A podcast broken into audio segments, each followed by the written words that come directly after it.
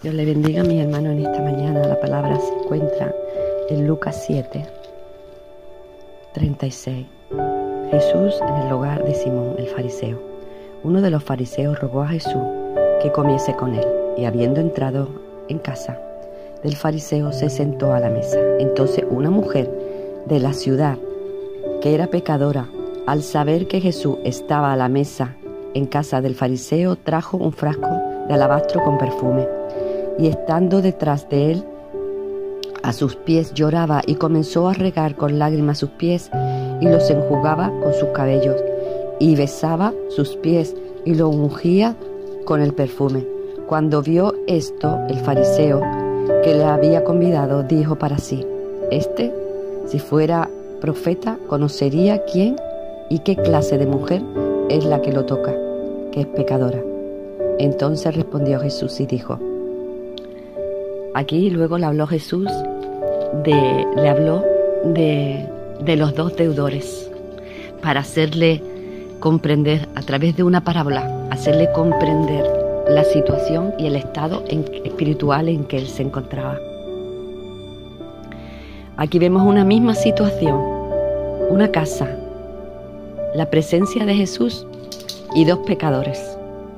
Tenemos a la mujer pecadora y tenemos al fariseo, que tenía mucho conocimiento de, de la palabra,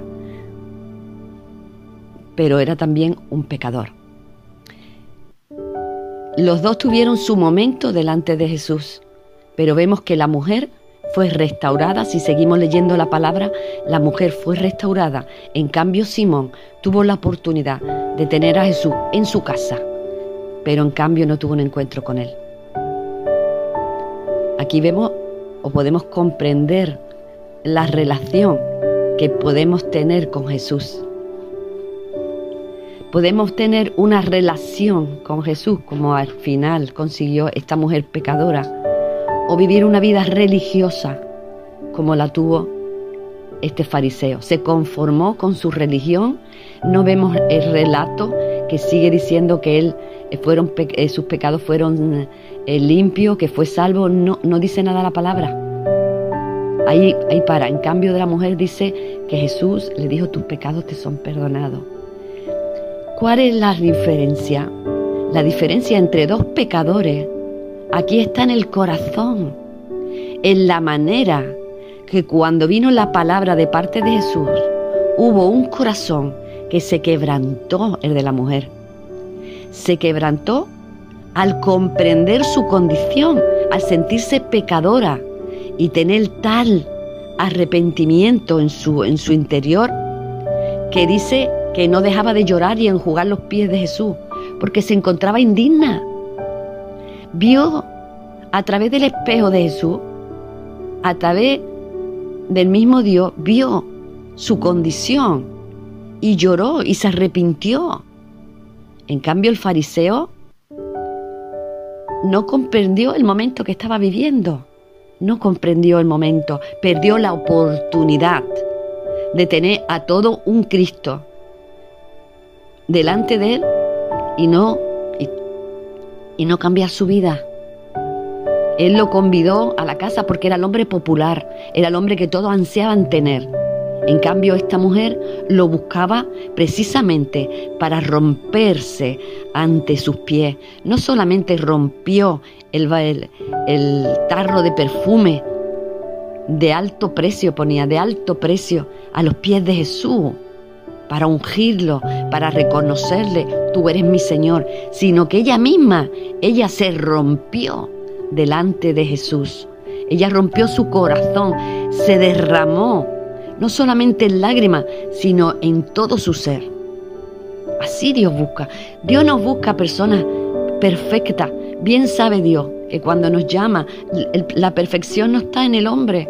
Siempre estaremos faltos. Nunca llegaremos a la altura de Cristo, jamás. Pero lo que Dios busca de nosotros es que cuando pequemos, cuando andemos que verdaderamente seamos rendidos, que verdaderamente cuando le faltemos, sintamos dolor en nuestro corazón, que no pequemos indolentemente, que no nos preocupe, que no sintamos dolor en ofenderlo. Dios busca más tu arrepentimiento, Dios busca más tu dolor de ofenderlo, Dios busca más tu amor, tu entrega, que en sí la perfección, que sabe que nunca va a conseguir de nosotros. Hermano, esta palabra me viene golpeando unos días, me viene golpeando unos días, está ahí en mi corazón, porque yo me veo como esa, me veo, a veces me veo como Simón y a veces me veo como María, dependiendo cómo esté mi relación con Jesús. En esta mañana no perdamos la oportunidad, ¿verdad?, de clamar al Señor. Y si en nuestro corazón no hay dolor cuando pecamos, ¿sabes qué? Pidámosle al Padre, pidámosle al Padre que cambie y transforme nuestro corazón y que busquemos una relación verdadera con Jesús. Donde hay amor, hay transformación, no hay otra, porque el amor de Cristo tiene que cambiar nuestro corazón. Gracias le damos a Dios por, por el ejemplo de Cristo. Y ojalá esta palabra te impacte a ti tanto como me ha impactado a mí. Dios te bendiga, mi hermano.